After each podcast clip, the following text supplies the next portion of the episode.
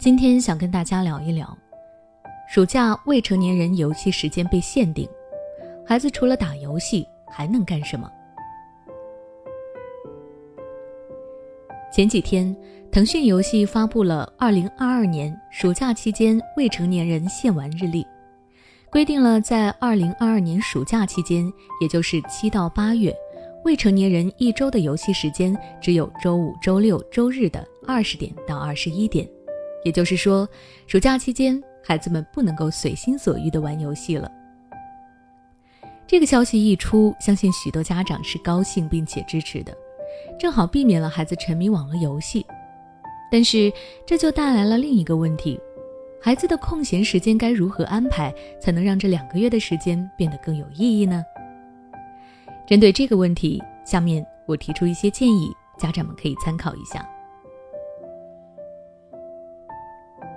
第一，珍惜亲子相处的时间。假期是培养亲子关系的绝好时机。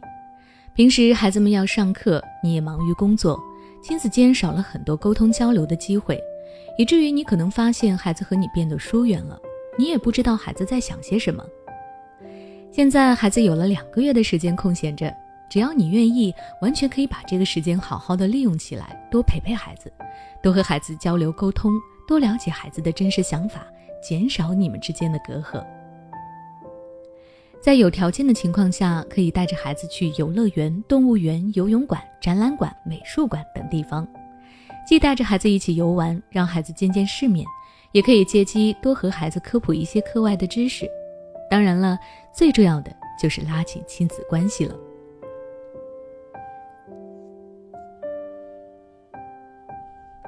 第二，支持孩子的兴趣爱好。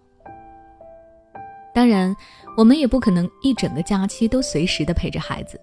那么，孩子一个人独处的时候呢，我们就需要给孩子适当的安排一些任务，才不会让孩子的时间都浪费了。但是，相信你也发现，你布置了作业任务，但是孩子就是不好好做。其实呢，这很容易理解，好不容易放假不用上学了，孩子当然想玩了。不过，理解归理解，我们肯定还是不能放纵孩子的。所以，你可以结合孩子的兴趣爱好，给他安排他想做的事情。比如，孩子喜欢下棋，那么你可以给孩子买一套棋具让他研究。如果孩子喜欢画画，你可以给孩子安排一些绘画的小任务，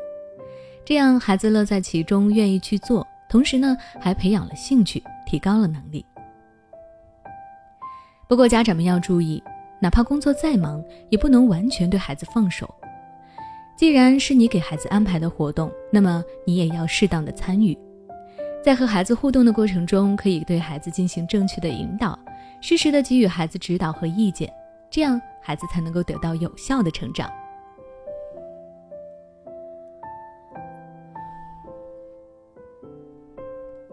第三，鼓励孩子看书，多看书肯定是没有坏处的。现在孩子既然有更多的闲暇时间，不妨培养孩子读书的习惯，激发孩子对学习的兴趣。你可以在家起到带头的作用，带着孩子去读，或者陪着孩子阅读同一本课外书，然后和孩子一起讨论书里的内容，相互分享观后感。当然了，还可以带着孩子去图书馆，充分感受读书的氛围，拓展读书的范围，让孩子感受书本的魅力，能够主动的爱上读书。最后，如果家长时间比较充裕的话，还可以带着孩子一起外出进行亲子旅游，或者是带着孩子参加一些公益活动等等，充分拉近亲子关系，让孩子的这个暑假就算没有游戏，也能够过得更加的开心。那今天的分享就到这里。如果你想知道带孩子出去旅游需要注意哪些内容，欢迎关注我的微信公众号“学之道讲堂”，回复关键词“旅游”就能查看了。每当我们感叹生活真难的时候，现实却又告诉我们，生活还能更难。